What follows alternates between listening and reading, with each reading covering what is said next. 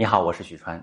现在夫妻吵架的越来越多，但如果你仔细观察经常吵架的夫妻，会发现他们的对话有一个共同点。接下来呢，来还原一个具体的吵架。这是一位女士说的，结婚都五年了，每次让她帮点忙都是磨磨唧唧才答应，答应之后又磨磨唧唧才做。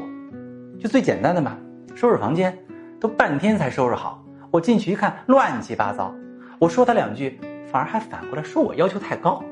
都腾时间帮忙收拾了，还唠叨他。别的老公不都会干这种事情吗？气死我了！很多时候我听到他说那些敷衍啊、狡辩的话，我真的不想过了。好，回过来哈，我们来分析一下为什么会这样。妻子平时在忙的时候呢，希望丈夫能分担一点压力。既然答应了，就做好，不要敷衍了事。但每次这个男人哈都事与愿违。还要让自己再做一遍，就越想越生气。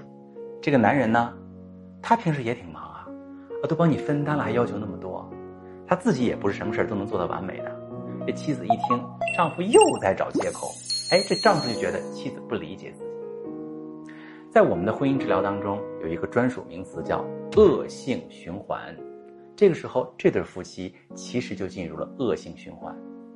你们摆事实讲道理，为的就是论证对方是错的。至少证明对方比自己更错，时间久了有不爽就要分个输赢，但夫妻们不会想到的是，最后无论谁赢，其实都是输家，消耗了大家的感情，增加了彼此的怨念，最后就选择逃避或者离婚，甚至把问题带到另一段的关系当中。